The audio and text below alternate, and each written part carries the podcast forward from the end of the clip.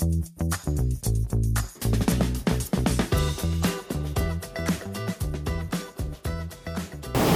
大家好，我是吕中达，欢迎收看中时表达频道。我们今天来聊聊债券 ETF 很热门，还能投资吗？这个主题有关下半年的投资展望。我们在前面的节目当中有定调，仍然持续看好股市，但采取防御型操作，以政策红利股为主。现阶段在优于股，资产配置是王道。所以有关债券 ETF 很热门，还能投资吗？这个题目，我们答案是 yes。至于主要的逻辑是什么？有哪些要注意的事情？我们以下来详细阐述。上半年全球股市与台股的大涨，主因为预期联准会升息循环进入尾声，以及衰退疑虑的减缓。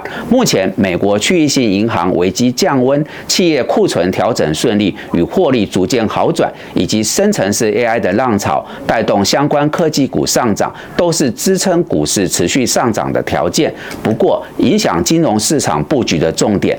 仍然是美国的通膨情势以及联准会的货币政策。如果考量这一点，债券投资有它非常重要的战略地位。我们也留意到，对债券的看好明显反映在近期台股的 ETF 热潮中。元大美债二十年零零六七九 B，国泰二十年美债零零六八七 B，中信高评级公司债零零七七二 B。以及元大投资级公司债零零七二零 B 等商品都有相当的成交量，尤其是零零六七九 B 是台湾地区第一档债券 ETF，今年以来的日均成交量都是位居债券 ETF 之冠，是债券 ETF 的人气王。我们集团的统一投信最近发行美债二十年 ETF 零零九三一 B 也是类似，但有做出一些区隔的商品。诉求的是一万五千元台币当美国债主，预计八月初挂牌。我们前面节目当中有介绍过，在整体 ETF 基金规模前二十名的统计中，除了前三名仍有零零五零、零零五六、零零八七八包办外，债券 ETF 占了其他十三个名次。由此可见，债券的投资热潮。今年以来，各大投资机构所发布的研究报告都不断强调，在优于股，甚至说是难得一见的投资机会。我们先来说明债券，债券 ETF 是什么？债券 ETF 是指让投资人以股票交易的方式获取债券标的的指数报酬的基金。当投资人买进一档债券型 ETF，就是买进。标的追踪指数的一篮子成分的债券，要投资债券 ETF 之前，我们必须先清楚债券是什么。债券是一种借据，一种你可以稳定获利的投资工具，而这个借据会在上面标示清楚。往后发行单位所要支付给你的利息，以及最后到期日他需要还给你多少本金。这么说好了，你先拿出一笔钱借给别人，然后跟你借钱人会在固定时间给你利息，最后在利息日把所有的本金还给你，所以你总共会获得本金加利息。因此，投资债券的流程就是。跟你借钱的政府或公司会在固定时间给你利息，最后在到期日还给你本金。通常债券会有两种类型，分别是公债及公司债。政府公债是由国家所发行的债券，意思就是你把钱借给某个国家，让它执行政策或投资，比如说美国公债。而公司债则是由公司所发行的债券，就是你把钱先借给公司，让他们去做投资研发，但这一类。的债券风险是比政府公债高，建议各位投资朋友，如果您在这个时候想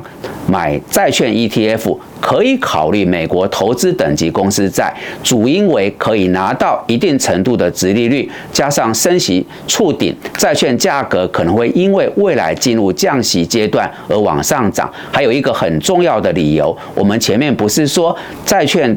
投资持有债券就好比是借钱给别人，而借钱给别人最怕的就是被倒债。但只要债券的信用平等，它是投资等级，你被倒债的风险相对就比较低。不过投资等级公司债有两个需要持续追踪的指标，分别是到期值利率以及存续期间。到期值率可以把它想象成当债券到期时可拿回金额的年利率，如同长天天期的定存一样。